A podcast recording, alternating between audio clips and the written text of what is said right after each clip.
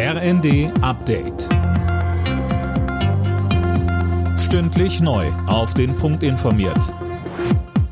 Ich bin André Glatzel. Guten Tag. Im Bundestag haben die abschließenden Beratungen über den Bundeshaushalt für dieses Jahr begonnen. Dabei übte die Opposition scharfe Kritik.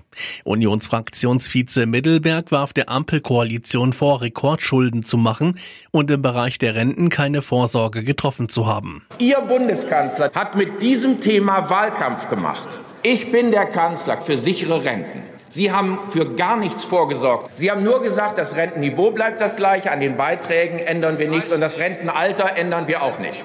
Das Problem können Sie nur lösen, indem Sie immer mehr Steuergelder in die Rente schaufeln. Sie haben überhaupt keine Vorsorge getroffen, um dieses Kernthema irgendwie zu bewältigen.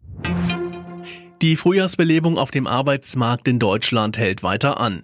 Nach Angaben der Bundesagentur für Arbeit ist die Zahl der Arbeitslosen im Mai um 50.000 auf 2,26 Millionen zurückgegangen. Die Quote liegt bei 4,9 Prozent. Finanzminister Lindner hat Wirtschaftsminister Habeck aufgefordert, dafür zu sorgen, dass der Tankrabatt tatsächlich bei den Menschen ankommt.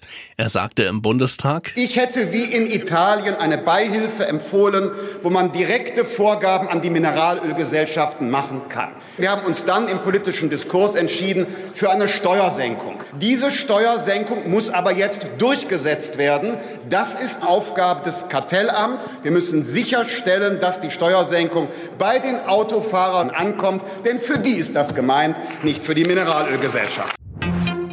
In der Corona-Krise hat jedes sechste Kind in Deutschland zugenommen. Das zeigt eine Umfrage für die Deutsche Adipositas-Gesellschaft.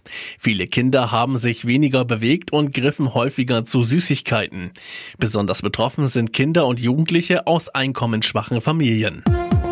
Alle Nachrichten auf rnd.de